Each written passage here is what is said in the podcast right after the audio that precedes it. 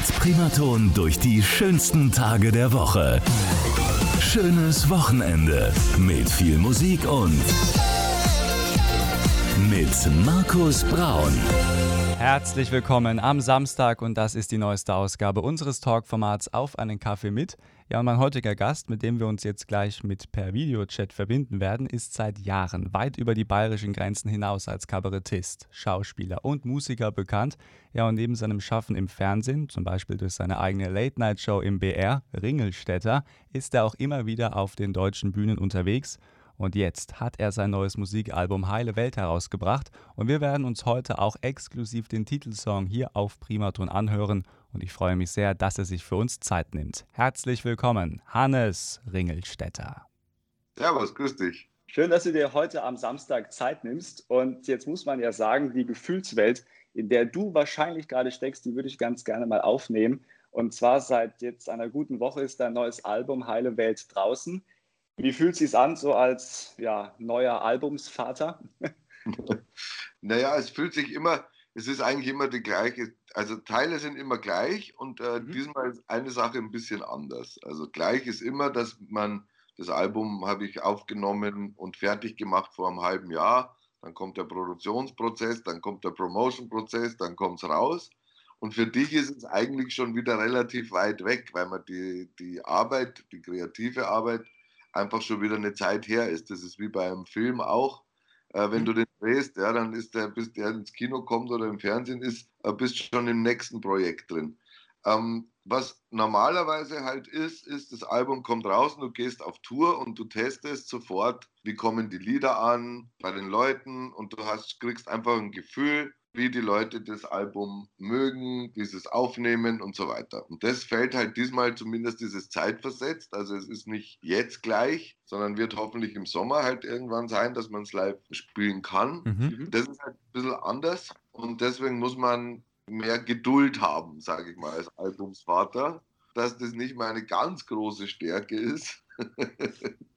fällt mir das ein bisschen schwer, jetzt nicht recht zu wissen, wie das Baby schwimmt quasi. Ich kann mhm zuschauen beim Schwimmen, sondern ich habe es mit Schwimmflügel ins Wasser gesetzt und äh, musste rausgehen quasi aus dem Becken. Ah, ja. Das ist irgendwie ein komisches Gefühl oder zumindest hatte ich es vorher noch nie. Mein Gast heute, der liebe Kollege Hannes Ringelstädter bei Auf einen Kaffee mit und gleich geht's richtig los mit unserem Gespräch. Ich freue mich drauf und wie gesagt, wir spielen heute auch exklusiv den Titelsong seines neuen Musikalbums Heile Welt. Und jetzt gehen wir ins Jahr 84 zu Murray Head, ein ganz besonderer Künstler. Sie hören ihn schon im Hintergrund eine seiner besten Singles überhaupt, One Night in Bangkok. Und das ist unser Musikversprechen hier auf Primaton. 80er, Kulthits und das Beste von heute. Bangkok, Oriental setting and the city don't know what the city is getting. The creme de la creme of the chess world in a show with everything but Yul. Das ist Primaton mit Murray Head und One Night in Bangkok bei unserer neuen Ausgabe von Auf einen Kaffee mit. Und heute mein Gast, ein ganz lieber Kollege, und zwar der Moderator und Musiker Hannes Ringelstetter. Und jetzt werden wir erstmal über seine ja, Biografie hier bei Primaton sprechen. Du bist in München geboren, dann im schönen Straubing in Niederbayern aufgewachsen. Wie würdest du dort in diesem Bereich, in dieser Blase, nenne ich das jetzt mal, deine Kindheit beschreiben? Meine Kindheit war sehr widersprüchlich, weil mein, ich komme aus einem, aus einem Lehrerhaushalt. Also mein Vater war Gymnasiallehrer, Deutsch und hm? Geschichte und einem sehr musischen Haushalt mit Klavier lernen müssen und äh, viele Bücher lesen.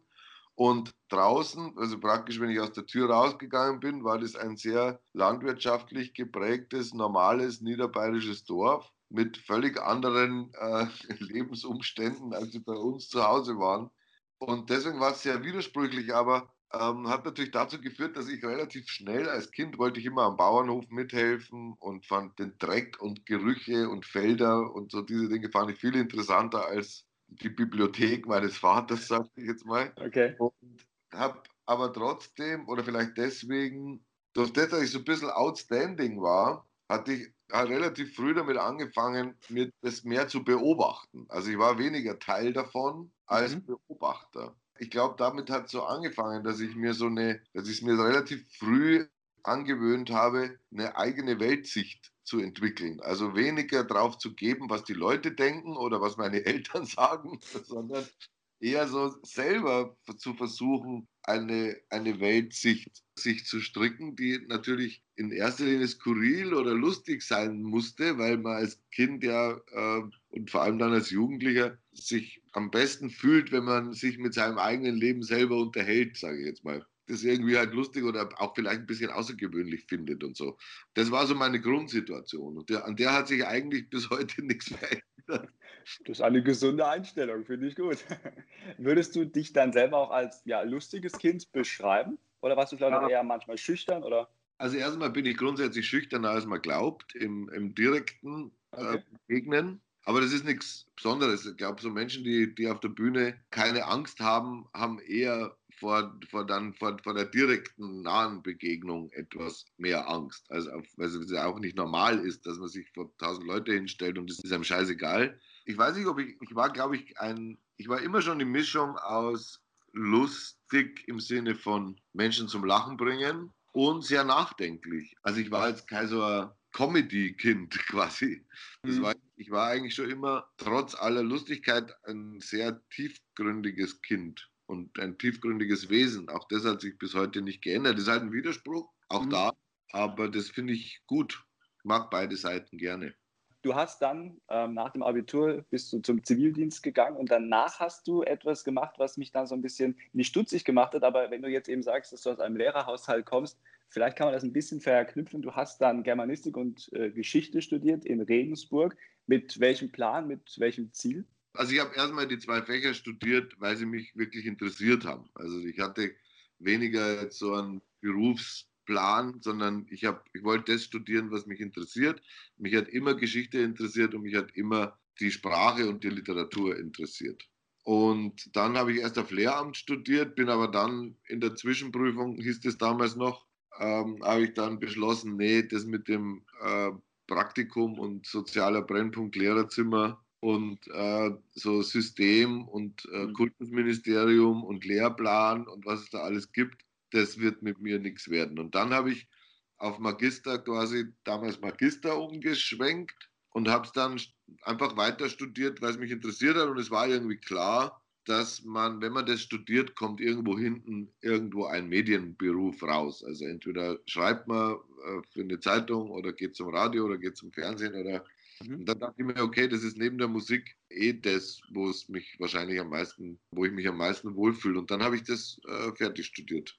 Und dann bist du ja auch quasi relativ schnell dann in die Medienwelt eingetaucht, beispielsweise Praktikum beim regionalen Fernsehsender TVA. Da habe ich Volontariat gemacht schon. Mhm. Praktikum habe ich beim Radio gemacht. Ah, okay. Was war das dann für eine Zeit für dich? Was hast du da vielleicht auch jetzt für deinen jetzigen Job dann mitgenommen? Also, das sage ich immer wieder und meins immer noch ernst. Ich fand die, die Arbeit bei regionalen Medien mhm. die beste Ausbildung, die es gibt, weil du musst alles selber können. Also man musste damals bei uns, du musst rausfahren, Beiträge machen, du musstest die selber schneiden, du musst die selber vertonen, du musst die selber in die Abnahme bringen bei deiner Chefredakteurin oder beim CVD, beim Chef von Dienst.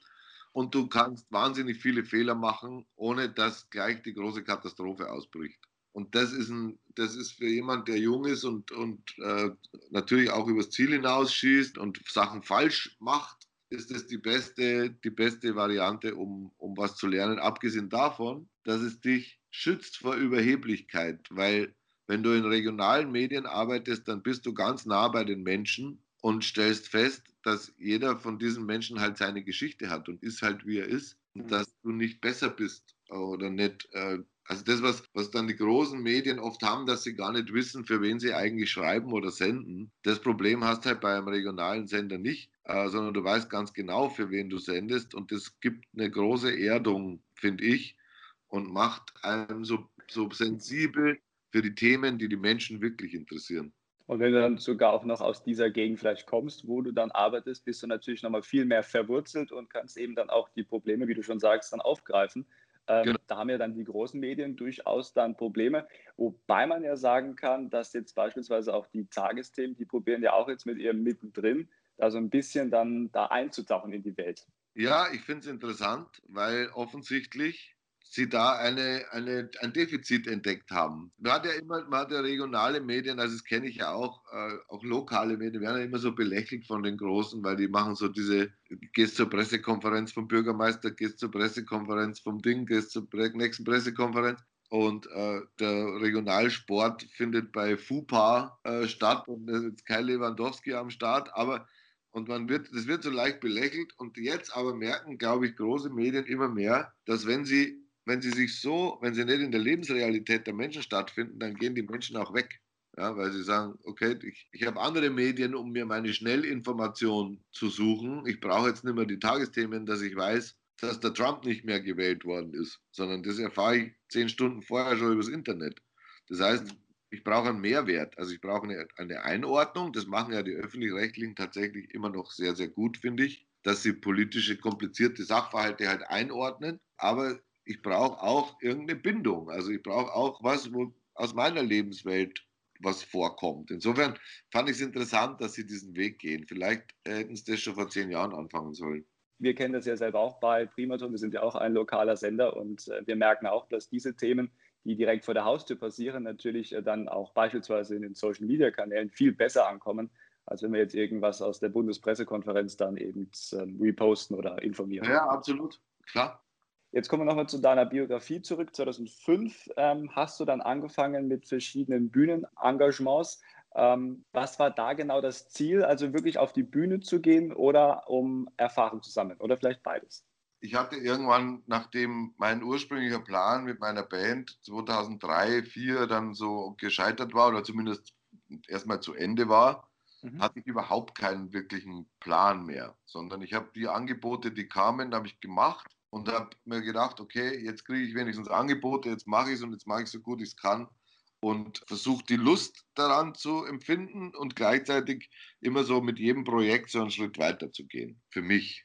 Was das für eine Außenwirkung hatte, war mir zum ersten Mal eigentlich egal. Und ich habe den Watzmann gespielt dann in München im Lustspielhaus, 100 Vorstellungen und habe dann gemerkt, okay, das ist jetzt, dann hieß es plötzlich Kult, das ist Kult und dann habe ich, dann habe ich irgendwie mein erstes Programm geschrieben, also mein erstes Solo-Programm in, sage mal, in der Lach und Schieß damals die Premiere gemacht, das war das erste Mal in einem hochprofessionellen Umfeld. Und dann hieß es plötzlich, ich bin Kabarettist. Und dann haben wir gedacht, okay, dann bin ich halt jetzt Kabarettist, auch okay. Und äh, so ging das so Stück für Stück weiter mit Hilfe tatsächlich von mir wichtigen Menschen. Also der Till Hoffmann hat mich geholfen, der Ottfried Fischer hat mich in den Schlachthof geholt damals. Ähm, später dann der Günter Grünwald äh, als Sidekick in die Grünwald Freitagskomödie. Dann äh, ging es los, dass Hubert und Staller gestartet ist und diese Figur erfunden wurde für mich, wo ich gewusst habe, das kann ich, das werde ich gut spielen, mit Sicherheit. Der ja sieht. Ja, genau, der ja sieht. Und also dann hat sich das so, und dann war ich halt viel auf Tour und habe wirklich, glaube ich, jede, jede Kleinkunstbühne in diesem Land äh, mehrfach bespielt.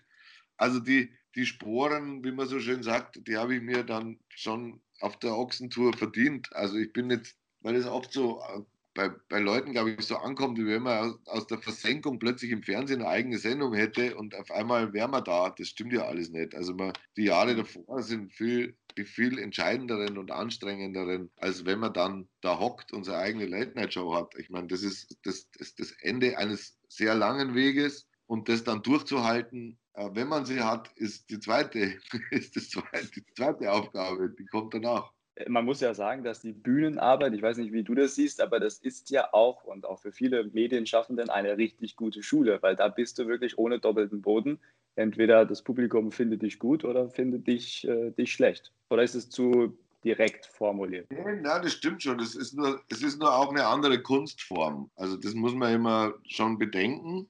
Mhm. Die Bühnenarbeit ist, die stellt dich für alles. Ich meine, wer auf der Bühne mal untergegangen ist, und wirklich in einen schweigenden Saal hineingespült hat, obwohl er gestern Abend noch gefeiert worden ist, ähm, weil das sowas passiert halt einfach, sowas gibt ähm, Also da kann ich nicht mehr viel umhauen. Weil es gibt fast nichts Schlimmeres, was man erleben kann. Und trotzdem ist es ein anderer Job. Also, ich, also in einem Fernsehstudio eine Unterhaltungsshow zu machen, ist einfach vom, von dem, was um dich herum passiert, einfach eine ganz andere Nummer, weil du auf der Bühne halt immer trotzdem, also das ist auch zweischneidig. Auf der einen Seite bist du alleine, hilft dir niemand, aber auf der anderen Seite bist du auch alleine und es redet dir keiner drein. Also das hat beides hat Vor- und, Vor- und Nachteile.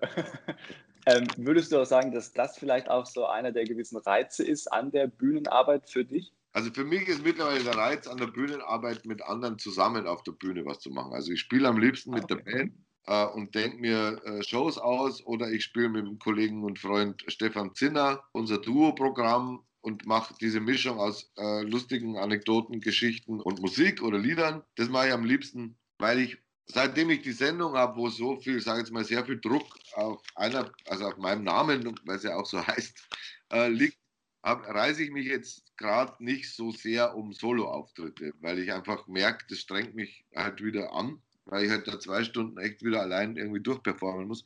Insofern mache ich im, Moment liebsten was mit anderen, wobei ich, glaube ich, eh mich da weiterentwickelt habe für mich, dass ich eh am liebsten mit anderen Leuten zusammen was mache und nicht diese klassische Ego-Shooter-Nummer brauche ich nicht. One-Man-Show, ja.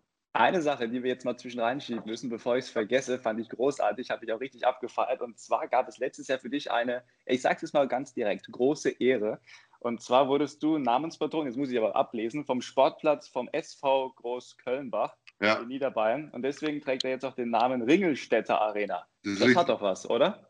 Ja, das war total lustig und es passierte genau zur richtigen Zeit, weil in der Zeit genau dieser Fußballwahnsinn so sich so komplett, finde ich, verabschiedet hat vom normalen Leben. Mhm. Und der, der, Aufhänger war ja, dass der Jan Regensburg, Zweitligist, nach dem Ausstieg von Conti, also Continental, einen neuen Stadionsponsor gesucht hat. Und ich habe in meiner Show halt gesagt, okay, ich schaue mal nach, wie viel habe ich im Geldbeutel. Ich habe 340 Euro im Geldbeutel, also ich mach's. Und das war so der, der Gag, um das halt zu konterkarieren, diesen ganzen Fußballwahnsinn so. Und dann hat sich der SV Großkölnbach gemeldet und hat gesagt, okay, für 340 Euro im Jahr kriegst du die Namensrechte an unserem Platz. Super. Und dann haben wir das halt hochgezogen mhm. und haben das voll durchgezogen. Es stehen auch Schilder überall, wenn man dahin fährt. Ringelstädter Arena. Und, und das ist, ich finde es wahnsinnig lustig und ich hoffe, dass wir endlich diese, diese offizielle Einweihungsfeier machen können, wenn Corona vorbei ist. Ah. Und äh, die Caro, meine Partnerin der Show, die ist die Sponsorin der Damentoilette. Matko Arena ist das äh, Frauenklo. Die hat die Namensrechte für die Hälfte, also für 170 Euro im Jahr. das ist sowas lieb. Also so so große Themen wie die wirklich komplett irrwitzige Kapitalisierung von Leistungssport zu konterkarieren mit der kleinstmöglichen Nummer, finde ich halt super lustig.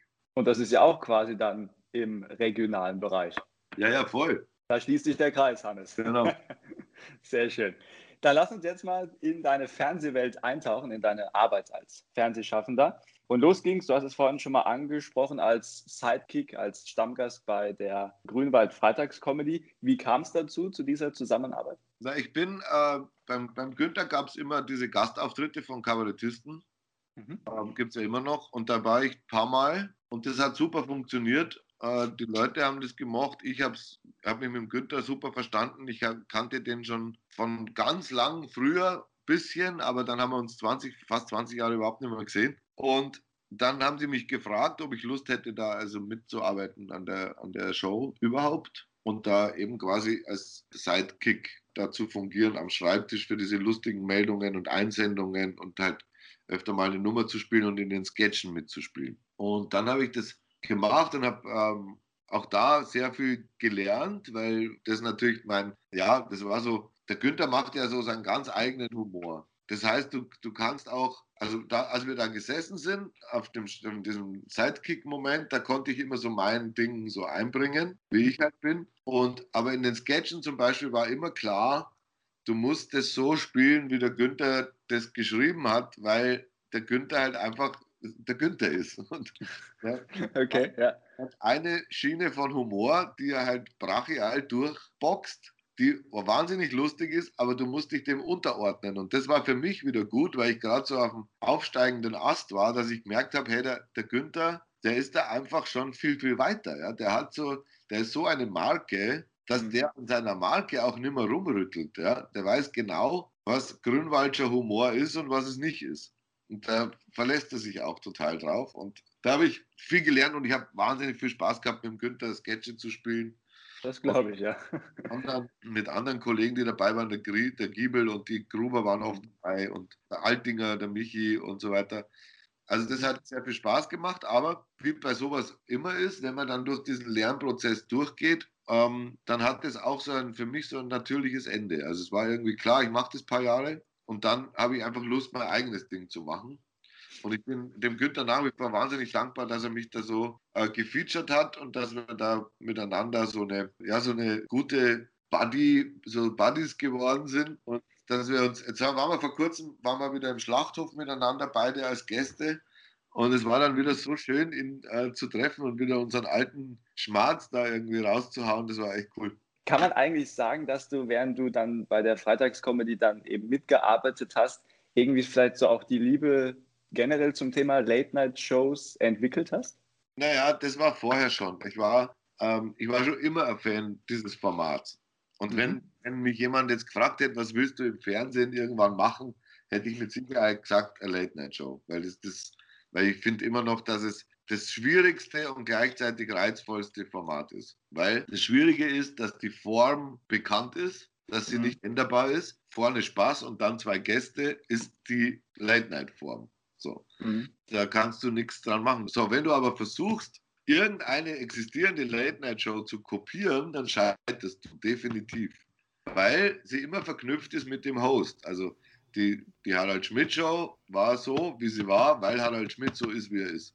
Stefan Raab war so, weil der so ist, wie er ist. Und wenn du jetzt versuchst, den Harald Schmidt zu kopieren, dann wirst du gnadenlos untergehen. Wenn du das klappt nicht, ja. Es klappt einfach nicht. Und das ist total schwierig, weil du musst eine neue, und trotzdem hat jeder eine Erwartungshaltung, weil jeder die Sendung ja kennt, das Format kennt. Ja, gar nicht mal so einfach, so eine Sendung zu etablieren. Trotzdem hat auch Hannes eine eigene Late-Night-Show. Und was ihm da wichtig ist, das werden wir gleich mit ihm besprechen hier bei Auf einen Kaffee mit, die neueste Ausgabe. Heute mit dem lieben Kollegen Hannes Ringelstetter, der uns übrigens per Videochat zugeschaltet ist. Und gleich nach halb gibt es natürlich auch noch Musik, unter anderem dann von Richard Marx. Aus dem Jahr 89, ein richtiger Schmachtfetzen. Right Here Waiting, gleich bei Primaton bei Auf einen Kaffee mit. Hier ist Primaton. Kulthits und das Beste von heute. Oceans apart, day after day neueste Ausgabe unseres Talkformats auf einen Kaffee mit und heute zu Gast der geschätzte Kollege Hannes Ringelstetter. Und er ist nicht nur Kabarettist oder Schauspieler, sondern ist vor allem auch durch seine eigene Fernsehsendung im BR Fernsehen bekannt und zwar mit der Show Ringelstetter. Und die moderiert er mit seiner charmanten Kollegin Caroline Matzko, auch Caro Matzko genannt. Und äh, ja, eine ganz, ganz besondere Sendung, über die wir heute natürlich auch reden müssen. Primaton. 2016 ging es bei euch los. Über die Karo werden wir auch gleich dann nochmal sprechen. Was war dir am Anfang ganz besonders wichtig? Mir war erstmal am Anfang wichtig, dass der BR als Sender sowas braucht. Mhm. Weil ich das wichtig finde, dass es neben Satire, Politmagazinen, Kabarettsendungen in der Unterhaltung eine klassische, klassischen Fix-Late-Night-Punkt gibt, der sich mit dem Land auf ironische und selbstironische, aber leichte Art und Weise, also nicht recherchiert, wie jetzt Quer oder andere Sachen, die ja satirisch sind, aber aus der Recherche arbeiten. Und wir sind ja eher so Themenfeinder, die halt irgendwie das Abseitige noch versuchen unterzubringen. Ja? Das, wo keiner mehr hinschaut oder was so deppert ist, dass das sich keiner antut und daraus irgendwie aus diesem Mikrokosmos heraus äh, die Welt erträglicher zu machen. So, das ist ja so mein Ansatz. Und das braucht ein Sender wie der BR dringend, weil er sonst in eine, also ich glaube, du musst die, die Zuschauer, das, das ist ja auch das Wichtigste vielleicht, die Zuschauer müssen, glaube ich, schon immer wieder auch neue Formate kennenlernen, wo sie einen anderen Blick auf die Welt bekommen als den, den sie selber haben. Das heißt, ich versuche in meinen Talks zum Beispiel mit Prominenten, und das schreiben uns ja auch immer wieder viele Leute, die anders zu behandeln, als sie in klassischen Talkshows behandelt werden, weil ich möchte ihnen offen begegnen. Ich interessiere mich für sie. Ich mag mit denen eine gute Zeit haben und ich habe nicht vorher schon die Meinung, ja, die Veronika Ferres, ist doch eine komische Trutschen. Diese Meinung habe ich nicht. Das heißt, du hebelst dadurch, das ist uns, glaube ich, gelungen, jetzt in über, über 150 Sendungen, Vorurteile, die man hat, gegenüber Leuten abzubauen und den mal anders zu sehen, als man es vielleicht vorher gemacht hat. Und so geht es mir auch, so geht es auch mit Themen, ja, also das Land auch anders zu sehen dieses Bayern auch anders zu sehen, dass es nicht immer bei mir an mir bleibt, sondern dass man einfach an mir san deppert mal sagen kann. Und mhm, ähm, okay, ja. weißt du, dass es so eine Selbstironie bekommt, auch als Zuschauer sich denkt, ja, mei, was haben wir da wieder abgeliefert eigentlich? Und das finde ich halt, das finde ich total wichtig. Und das braucht ein Sender wie der BR total, weil sonst versinkt er in diesem Dahorm ist Dahorm-Feeling. Das ja. kann ja nicht ausschließlich sein. Das ist ja alles gut, dass das gibt, aber es darf es nicht ausschließlich sein. Interessanter Punkt. Du hast es schon angesprochen, auch mal so, ja, wirklich tolle und lustige Ideen, die jetzt auch mal weit weg sind vom Mainstream, aber vielleicht auch trotzdem manchmal ein Thema aufgreifen. Ich habe ein Beispiel jetzt äh, relativ aktuell rausgesucht, tolle Idee, und zwar das Oktoberfest in Dubai. Stichwort, ja. wir freuen uns auf die Eude Wüsten. Ja. Ähm, äh, super Idee. Nochmal vielleicht kurz erklärt für die Hörer, die das jetzt nicht gleich parat haben. ja, ja. Naja, also das ist eine klassische Ringelstädter Meldung gewesen, natürlich, auf die wir uns sofort stürzen, weil es abartig ist in Wahrheit. Ja. Ich meine, mhm. Das Oktoberfest wurde abgesagt und daraufhin kam ein Werbefilm einer Eventagentur über die Wiesen in Dubai, die es ja schon länger gibt, offensichtlich. Aber jetzt wollen sie es halt so richtig groß aufblasen, weil halt das richtige Oktoberfest wieder abgesagt ist wegen Corona. So. Und dann habe ich, das machen wir dann immer, dann läuft es so ab, dass wir uns das dann halt, wir sitzen dann da und dann stellen wir uns das halt vor. Und dann versuchen wir halt die Traditionen, die es hier gibt, nach Dubai zu transferieren. Und was wir dann ja gemacht haben, war zum Beispiel so Bildmontagen wie die Bavaria auf einer Yacht festgeschnallt. Frisch aus dem 3D-Drucker. Genau dort angeliefert wird oder der Einzug der Wiesenwirte halt in der Wüste stattfindet mit so einem Sechsergespann, das durch den Sand läuft und so weiter. Was ich auch am lustigsten war das Kettenkarussell halt auf so einem äh, Wolkenkratzer in Dubai, irgendwie auf 400 Meter Höhe oben. Am Busch Khalifa, ja. Mhm. Genau. Das ist halt unsere Art, das so zu konterkarieren und so uns darüber lustig zu machen und gleichzeitig natürlich diesen Zeitgeist der da mitwabert, ja, dass man glaubt, wirklich alles machen zu können, bloß weil man es zahlen kann. Das ist halt so unfassbar schwachsinnig und sowas macht mir immer am meisten Spaß. Der Produzent von der Show hat mal ganz am Anfang gesagt, wir machen uns hauptsächlich lustig über die, die sich wahnsinnig wichtig nehmen. Und da gibt es in der Politik einige, da gibt es in den Medien einige und es gibt aber auch Ideen, die so drüber sind, dass man sie wieder auf den Boden runterkrachen lassen muss. Und da passt dieses Ding wirklich wunderbar dazu. Die Wüsten. Die Eule Wüsten.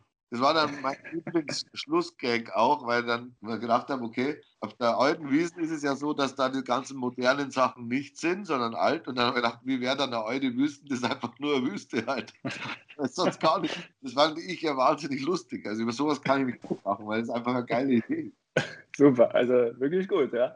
Ähm, und dann immer an deiner Seite Caro Matzko. Wie hast du sie kennengelernt oder wie habt ihr euch kennengelernt? Also wir haben uns kennengelernt, äh, da habe ich noch das Vereinsheim moderiert äh, im, für den BR, das war so eine Newcomer-Sendung. Mhm. Und da war sie als Besucherin da und hat wahnsinnig laut gelacht. Und ich habe sie nachher, haben wir uns kennengelernt und haben einen Wein getrunken zusammen und fanden uns sehr sympathisch. Und dann, das war aber zwei, drei Jahre davor, und haben dann aber keinen großen Kontakt gehabt eigentlich, sondern halt uns, wenn wir uns begegnet sind, haben wir uns gemocht und äh, haben sehr Spaß gehabt miteinander. Aber es ist nicht so, dass wir uns schon jahrelang jetzt irgendwie freundschaftlich verbunden gewesen wären. Das ist nicht richtig. Und dann kam es eben zu der Idee mit der Show und dann ging es darum, wer soll weiblicher Sidekick werden, weil es war klar, dass es einen weiblichen Sidekick geben soll. Und dann kam von mehreren Seiten die Idee, die Caro vielleicht mal zu fragen. Und dann begann diese Reise von ihr und mir. Und ich bin saufroh, weil die Caro ist ein, in allererster Linie ein wunderbarer, loyaler und liebevoller Mensch. Und in zweiter Linie unfassbar lustig. Ich kann wahnsinnig über die lachen, weil die sich selber so, also die hat wirklich die Selbstironie erfunden die ist wirklich völlig schmerzfrei, was sich selber betrifft.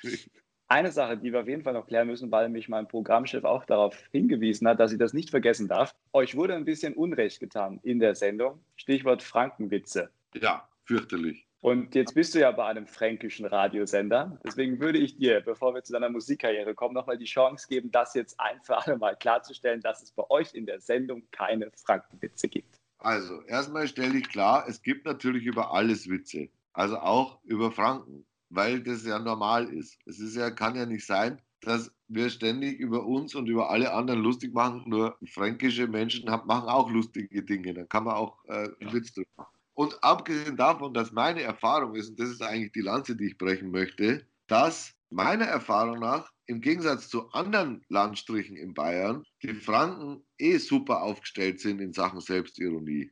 Also die können eh super über sich selber lachen. Aber ich mache keine Frankenwitze, das meine ich damit, weil mir das gern unterstellt wird, um die Franken zu beleidigen oder den Franken irgendwas unterzuschieben, weil ich die nicht mag. Das ist vollkommener Blödsinn sondern weil ich sie so mag und weil ich die Sprache halt auch so, so mag und da viel Humor drin ist, beschäftige ich mich gern damit. Und wir haben, das muss ich auch mal sagen, alle Witze über Franken, die wir bisher gemacht haben, waren von fränkischen Autoren.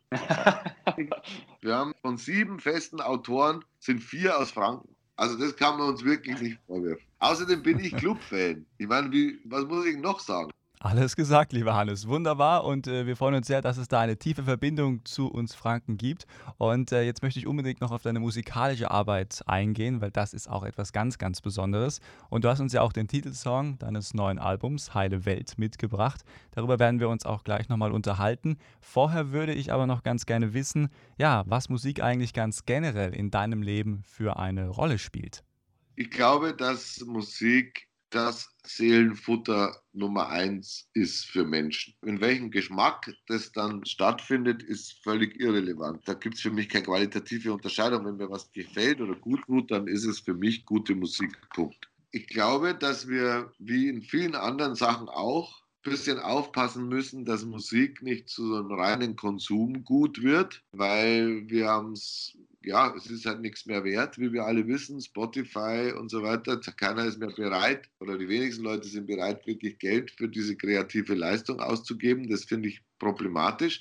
Aber ich höre am liebsten Musik immer noch zu Hause. Also ich habe jetzt gelernt in der Pandemie, dass die meisten Menschen Musik hören im Auto und im Fitnessstudio. Ähm, ich höre Musik am liebsten abends zu Hause und dann bringt es mich auch total gut runter. Was hörst du dann für Musik, wenn du mal richtig ja. entspannen willst? Ich höre echt so, also ich habe keinen, ich höre, ich komme natürlich aus der Rockmusik, natürlich, aber ich höre von, ich höre manchmal gern klassische Sachen, ich höre gern Singer-Songwriter-Musik, ich höre gern, immer noch gern Pink Floyd. Pink Floyd ist für alle Zeiten meine Lieblingsband wahrscheinlich und die höre ich immer noch. Dann lass uns mal auf dein neues Album gucken. Heile Welt, so heißt auch der Titelsong. Den gibt es schon ein bisschen länger, seit Ende März. Jetzt eben jo. seit letzten Freitag auch das Album. Ähm, was war da dein Ziel? Weil ich habe gelesen, dass wir da in dieser Stilrichtung Bossa oder Bossa Nova unterwegs sind, mit brasilianischen Elementen. Also ganz interessanter Mix. Was war da dein Ziel?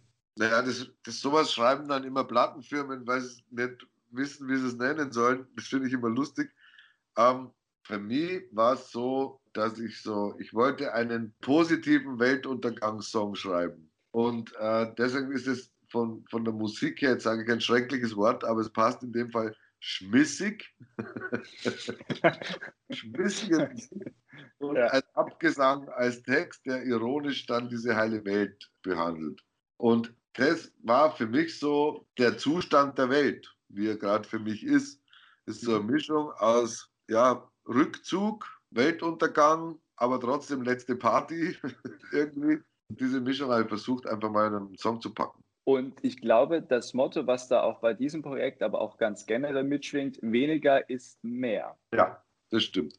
Das wird mir immer bewusster. Ich mag nicht mehr, äh, mir geht es selber so, dass ich, ich muss bei Musik und bei Texten, ich muss die wie nennt man das? Das Exzerpt, wird man beim literarischen Stück sagen. Die Sauce im Endeffekt, wenn man beim Essen spricht.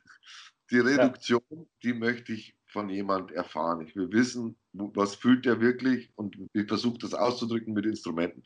Diese Überproduziererei, die mir auch immer schon auch Spaß macht, produzieren, ist auch ein schöner Vorgang, aber er nimmt oft den Songs die Seele. Und deswegen haben wir uns bei diesem Album entschieden, dass wir diese Mischung hinkriegen zwischen ganz naturalistischen Stücken, ganz kleinen Stücken und wenn es abgehen soll, dann halt schön produzieren mit Bläser und allem Pipapo.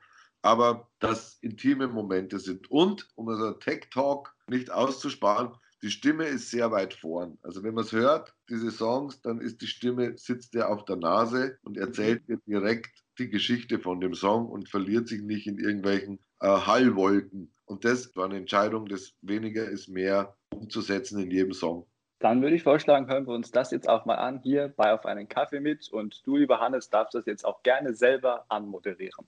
Ja, liebe Zuhörerinnen und Zuhörer von Radio Primaton, hier kommt Heile Welt, der Song aus dem neuen Album von Ringelstädter Heile Welt.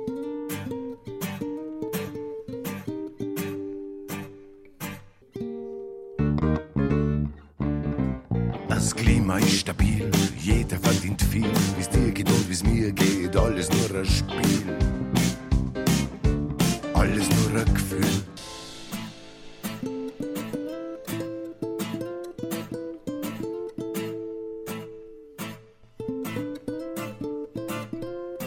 Unser Samstag hier auf Primaton mit auf einen Kaffee mit, heute mit Hannes Ringelstetter und seiner neuen Single Heile Welt. Großartiger Song, Kompliment, mein Lieber. Dankeschön. Was mir aufgefallen ist auf deiner Internetseite, wo man dann deine Band äh, sieht, wo du alle Bandkollegen aufgelistet hast, ähm, ihr habt etwas sehr Modisches an und zwar weiße Bademäntel.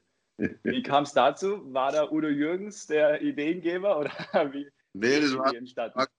das ist jetzt lustig, weil das habe ich noch nie erzählt. Das war so, wir haben, es stand ein Shooting stand an, irgendwie, man musste Fotos machen mit der Band. Und das haben wir dann zweimal verschoben, irgendwie keinen Bock gehabt und keine Zeit gehabt irgendwie. Und dann haben wir, was wir vor der Pandemie immer gemacht haben, dass wir nach Tourneen immer noch, wenn es irgendwie finanziell sich ausgegangen ist, dann haben wir noch ein Wochenende drangehängt, wo wir nicht spielen, sondern wo wir einfach nur feiern. Und das war in dem Fall, waren wir ein Wochenende in einem Wellnesshotel und haben dort zu 13 oder zu 12 dieses Wellnesshotel unsicher gemacht mit unserer Anwesenheit und leer getrunken, wenn ich das an der Stelle mal ergänzen darf. Und dann kam plötzlich der Manager, der Klaus, unser Manager, kam plötzlich ständig um die Ecke mit diesem, hey, wir müssen doch dieses Foto, wir müssen doch Fotos machen. Und alle so, ja, kein Bock auf Fotos machen. Und dann haben wir irgendwann gesagt, okay, jetzt gehen wir halt alle aus dem Wellnessbereich raus und gehen in eins von diesen Zimmern und dann machen wir dort, hocken wir uns alle aufs Bett und machen ein Foto, wo alle in die Bademäntel sind und dann von jedem eins, damit es das halt gibt. Also es ist wirklich aus Zufall und aus Jux und Dollerei so entstanden, aber ich finde es wahnsinnig lustig. Absolut. Also ich ist mir sofort ins Auge gefallen und habe gedacht, ich muss auf jeden Fall nachfragen. Sehr schön. Ähm, eine Sache dürfen wir auf gar keinen Fall vergessen und zwar müssen wir noch über deine Rolle bei Hubert und Staller beziehungsweise mittlerweile Hubert ohne Staller sprechen und zwar die Rolle des Yazid. Ähm, vielleicht kannst du mal in ein, zwei Sätzen diese Rolle für dich persönlich mal erklären. Was ist das Besondere an dieser Figur? Also, das Besondere am Yazid ist, dass er halt ein halbseiderner Typ ist, der am Rande der Legalität und Illegalität rumschrammt, der aber überhaupt nichts Bösartiges dabei hat. Also es ist kein Verbrecher oder schlechter Mensch, sondern der ist halt ein bisschen gewieft und er hat es geschafft, die ursprünglich angedachte Rollenverteilung, dass er der Informant der Polizisten ist, irgendwann umzudrehen, dass die Polizisten die Informanten sind für sein Geschäft. Und das ist die große Leistung des Yazid, dass er unbemerkt die anderen die Rollen tauschen lässt. Und er ist ein liebevoller Ganove, sage ich mal. Und für mich hat er immer ein bisschen was vom Pumuckl, weil er kann sich irgendwie alles erlauben und es passiert ihm dann nichts. Und keiner ist ihm so wirklich böse. Ja, genau. Ja. Ähm, so im, in der Serie wird er im Grunde als ähm, der Mann, der alles macht, beschrieben. Er hat ja auch schon viel gemacht, Betreiber des Cafés Radlinger, Besitzer der Werkstatt, ich mache alles. Er kann es ja nicht wirklich. Also es ist ja das Schöne daran, dass er, ähm, was er wirklich am besten kann, ist sich vor Arbeit drücken und irgendwie das anders halt hinkriegen. Also er investiert eher in menschliche Kontakte als in, in Arbeit ist unterm Strich wahrscheinlich auch viel mehr wert. Ähm, wie bist du zu dieser Rolle gekommen? Naja, das war im Jahre 2009, habe mich auf dem Geburtstag von Michi Mittermeier, mhm. der Oliver Milke, Produzent, der vorher Bulli Parade produziert hat und andere Sachen, angesprochen, da habe ich eben gerade den Watzmann fertig gespielt gehabt, ob ich nicht in einem Film mitspielen will auf Ibiza. Und dann war das im Winter, da habe ich gedacht, so verlängertes Wochenende Ibiza ist jetzt gar nicht schlecht. Und dann habe ich gesagt, okay, mache ich. Bin ich dahin, haben wir den Film gedreht und dann habe ich da einen Christian Dramitz kennengelernt. Und dann waren wir da abends zusammengeguckt und dann hat Olli eben, Olli Milke, der Produzent, erzählt von dieser Idee, dass er diese Sketch-Serie aus Dramitz and Friends, nämlich Land der Berge hieß die, wo der Christian mit dem Helmfried schon gespielt hat, dass er die gern als Serie pilotieren würde ob wir am Start wären. Also der Michi Brandner war da noch dabei und die Karin Thaler, die Frau Licht dann gespielt hat und eben Helmut und Christian. Und ob wir bereit wären, einen Piloten zu drehen. Und der Olli hat gefragt, was würdest du gern spielen? Da habe ich gesagt, ich würde halt so einen, gern so einen Typen spielen, weil es ja meine Lebensgeschichte auch ist, wo man nicht weiß, wo der genau herkommt. Kommt er jetzt aus der Türkei oder aus Niederbayern, weil er halt so ausschaut, wie er ausschaut und der auf jeden Fall halbseitene Geschäfte machen muss. Sowas wollte ich immer spielen. Mhm. Da hat er gesagt, ja, das kriegen wir hin, das ist eine gute Rolle. Und dann haben wir diesen Piloten gedreht und dann hat es aber noch eineinhalb Jahre gedauert, bis das jemand haben wollte, weil die waren alle erstmal gar nicht so begeistert von der, der Geschichte, weil lauter Irre durchs Bild laufen irgendwie.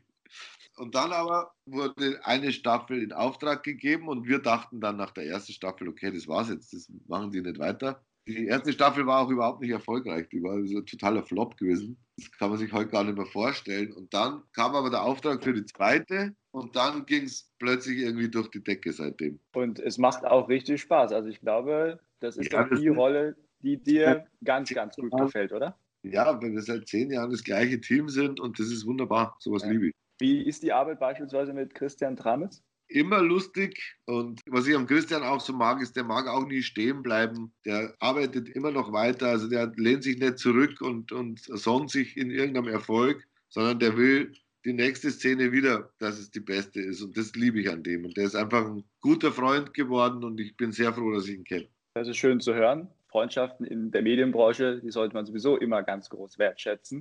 Ähm, bei uns bekommt jeder Gast immer die Chance auf ein Schlussstatement. Da darf jeder das sagen, was ihm wichtig ist. Und das bekommst du, lieber Hannes, natürlich auch. Vorher würde ich mit folgender Frage schließen. Und zwar, was wünschst du dir jetzt für die Zukunft in diesen manchmal doch sehr ungewissen Zeiten? Ich wünsche mir am allermeisten, dass die Menschen, und das wäre auch gleichzeitig mein Schlussstatement schon gewesen. Sehr gerne, sehr gerne. Ich glaube, dass wir alle einen Auftrag haben, dass diese Spaltung, die diese Gesellschaft erlebt, nicht weitergeht, weil ich das wirklich schlimm finde, dass man sich nicht mehr zuhört, dass jeder in seinem Eck steht und den anderen anschreit und dieses ganze Rumgekotze nervt mich wahnsinnig und ich glaube, ein bisschen mehr Liebe und Zusammenhalt würde uns allen nicht schaden. Mein Gast heute bei Auf einen Kaffee mit, der geschätzte Kollege Hannes Ringelstetter. Vielen Dank für deine Zeit. Danke dir. Sehr, sehr gerne, lieber Hannes. Hat mir großen Spaß gemacht und das ist sie, die neueste Ausgabe unseres Talk-Formats Auf einen Kaffee mit, heute mit Hannes Ringelstetter. Ich darf aber schon verraten, wir hören uns nochmal im Mai mit einer neuen Ausgabe, dann mit einem neuen Gast und bis dahin wünsche ich Ihnen ein wunderschönes Wochenende hier mit Primaton.